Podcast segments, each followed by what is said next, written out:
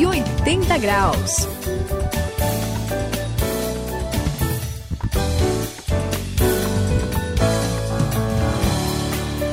Eu sou o André, estamos juntos aqui na virada de 180 graus. E olha, todo mundo que passa pelas ruas de uma cidade grande, né, Suzy Saião, uhum. acho que consegue perceber uma realidade que ao mesmo tempo é curiosa, mas é muito triste.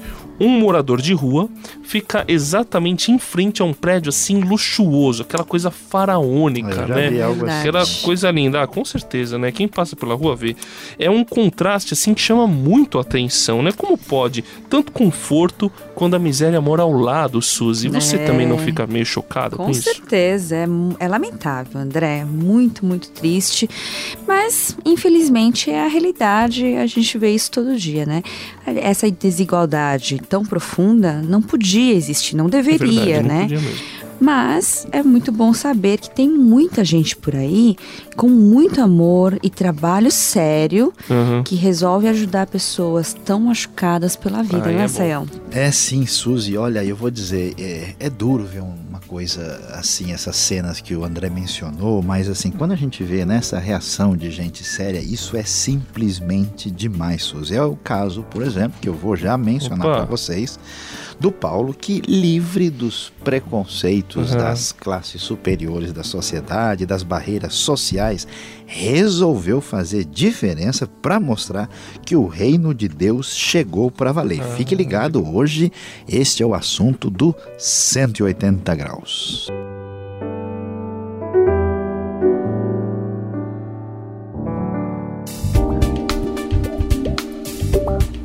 Passa pela virada de 180 graus tem que fazer a diferença. Conheça uma pessoa que busca ajudar os moradores de rua.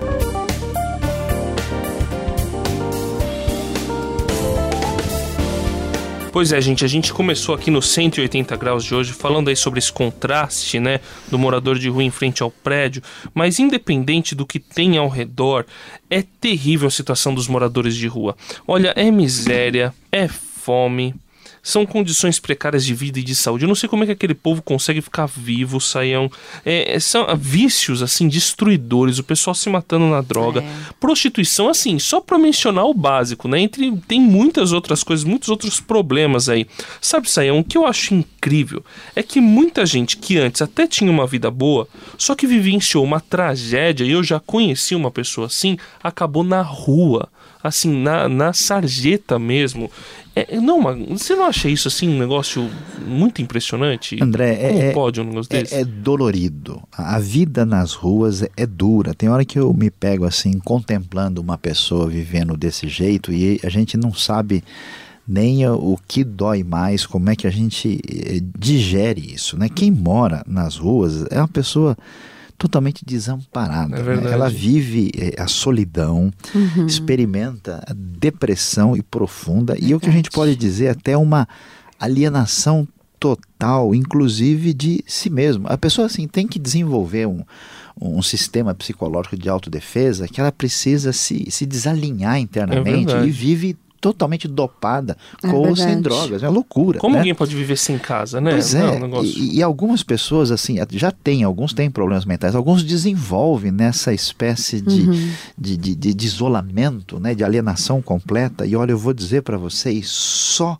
mesmo um negócio milagroso, só a graça poderosa de Deus para atingir lá no fundo o coração de uma pessoa que vive assim. Por isso, olha André, olha Suzy, eu tenho esperança, Opa. sabe? Porque quando a gente lê a Bíblia, oh Bíblia, é, nossa, é velha, é isso Bíblia, aí. abre lá no Salmo 102, 17, ele vai dizer o seguinte: Deus responderá a oração dos desamparados, as suas súplicas não desprezará. Amém. Veja só o que diz aí o texto, Suzy. É, é, é, bom saber que há esperança diante de uma situação tão, tão difícil. Né? É bom mesmo, é verdade.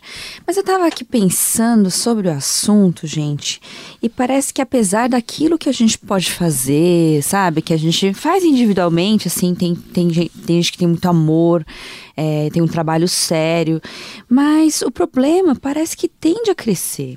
Será que, assim, pensando um pouquinho, será que isso não tem a ver com as políticas sociais e outros males que atingem a sociedade? Eu acho assim que a gente deve lutar também por uma sociedade mais justa, que tenha, uh, por exemplo, uma prioridade de, de ajudar os desfavorecidos. Aí a coisa ficaria completa, vocês não acham? Hein, Sayão, o que, que você acha?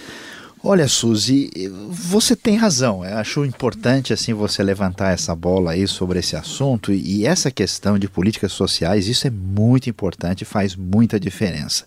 Afinal, o desenvolvimento da comunidade, né, mexe com as questões assim fundamentais e ajuda os desamparados e vai prevenir diversos problemas. A gente nunca pode uh, se esquecer do que, que a gente precisa mesmo é ter aqui a mudança, vamos dizer, completa, como você disse, né? a mudança no nível do indivíduo, mas também na sociedade. A gente precisa entender que as duas coisas são importantes e, como seguidores de Jesus, a gente deve considerar essas duas realidades. 180 graus a virada da sua vida. Olha, Saião, olha, André. Sim. Tava pensando aqui no que vocês falou, né, Saião? Hum. E o que faz uma pessoa cair numa situação dessa? A gente Pois tem é. que parar para pensar um pouco, né? Imagina, O que que você acha? eu fico pensando aqui, deve ser muita mágoa, decepção, deve ter muita frustração por trás disso, em vários aspectos, né? Tá, tá, problemas familiares, pessoais que foram doloridos demais. A pessoa praticamente desiste da vida, não é? Não tem mais amor próprio.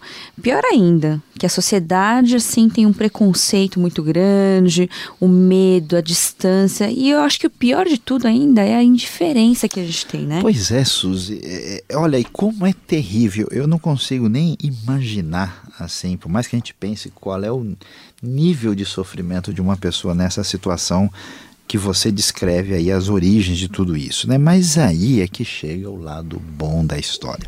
Opa, aí chega a lado bom. hora. É, pois é, André. É, a- chega a hora do reino fazer Ah, é. Então, eu estou aqui me lembrando, a gente já mencionou do Paulo. Olha só que coisa boa, Suzy. Olha, André, que coisa legal. Um dia ele saiu daquilo que muita gente mantém, a sua zona de conforto, e foi fazer a diferença. E veja só, vocês não imaginam. Quantas vidas foram transformadas pelo trabalho que ele e os seus amigos fizeram de pôr a mão na Nossa, massa? que legal, hein? É Eles bonito. fizeram no centro de uma grande metrópole, numa cidade grande, e o que eles fizeram lá foi para lá de maravilhoso. Quem antes vivia na rua, nesse desespero, nesse desencontro hoje, né, que estava sem esperança, hoje tem esperança, tem emprego, família, Deus, tudo isso. André, não é demais?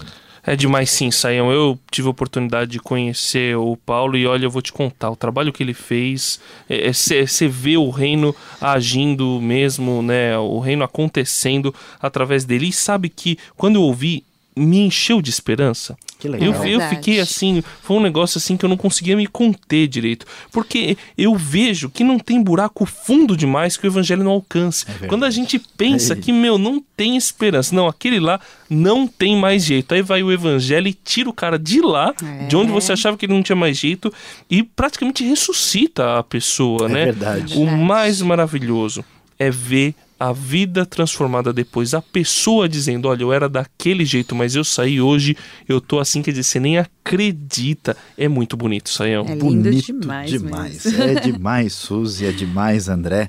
E olha, você sabe que eu, eu, eu às vezes já me peguei assim numa de, de descrente, sabe? É. De incrédulo. Porque eu vi gente assim, totalmente mudado e transformado. Aí o cara chega pra você e fala, mostra a foto dele, né? E Aí você assim, não acredita. Eu era assim. Aí na foto você nem vê o cara. Você vê um monte de cabelo, metade da foto parece que é piolho, né? É. Aquelas roupas assim que não tem nem o que dizer, você olha pra pessoa e fala, mas esse aqui é você mesmo? Você fala, será que não é montagem? Será que o cara não tá querendo alguma coisa?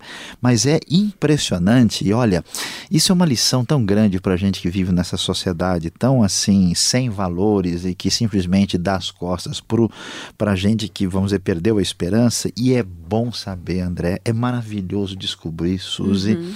que Deus não vira as costas para os marginalizados. E ainda mais, por mais que a gente faça bons projetos e tenha políticas sociais excelentes, bem uhum. pensadas, a única coisa que muda mesmo uma pessoa por dentro é o amor. É esse é o amor que Deus dá e, e esse amor que Ele dá para pessoas que são mobilizadas, isso só pode ser dado pessoalmente. É isso que não apenas tira uma pessoa da miséria, mas muito mais. Tira a miséria de dentro da pessoa. E é isso que precisa acontecer, né? Amém. Responderá a oração dos desamparados, as suas súplicas não desprezará. Salmo 102, versículo 17. Quem encontra Deus transforma totalmente a mente, por isso vire a sua também de 180 graus e não vire as costas para quem você pensa que não tem mais jeito. Deus pode dar jeito em qualquer situação, até daquela pessoa que vive na rua. É, aqui é a Suzy no 180 graus se despedindo de você. Não fique apenas olhando de braços cruzados, mas a gente falou, né? A miséria, às vezes, não é só aquilo que a gente está vendo, mas a miséria pode estar dentro da gente. Então, jogue isso fora, vai lá, faça a diferença. Este foi o 180 graus de hoje. Quem se despede aqui é Luiz Saião.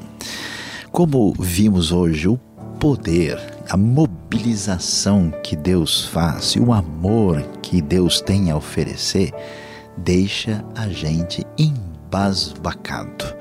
Afinal de contas, o Deus poderoso da Bíblia também é o Deus dos marginalizados.